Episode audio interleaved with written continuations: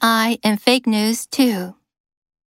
Researchers are already preparing to use AI to identify these AI created fakes.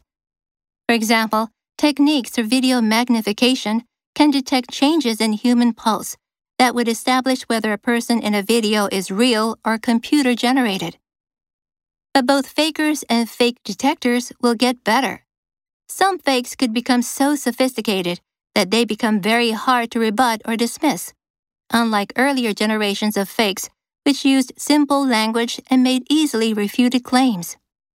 The best way to combat the spread of fake news may be to depend on people. The societal consequences of fake news, greater political polarization, increased partisanship, and eroded trust in mainstream media and government are significant.